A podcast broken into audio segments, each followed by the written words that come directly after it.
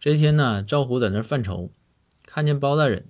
包大人说：“虎啊，这怎么情绪不高呢？”赵虎说：“嗯，包大人，我这又让人给拒绝了，又失恋了，咋整啊？你说？”包大人说：“虎啊，不要对人生放弃希望啊，勇往直前，先做好本职工作，前途是光明的。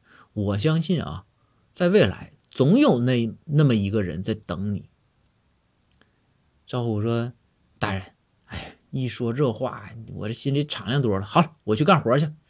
这赵虎就干活去。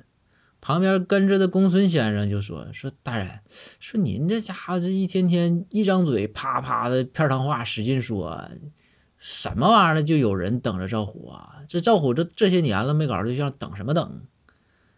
然后包大人说：“哎，咱先解决眼前问题，让他好好干活。但是呢，我这人也不打诳语。”这公孙说不打诳语，你告诉我等赵虎那人在哪儿呢？来，你说出来，今天晚上这顿饭我请。包大人说招啊，你说准了啊，我告诉你这个人啊。然后公孙先生说说你说，然后包大人说阎王。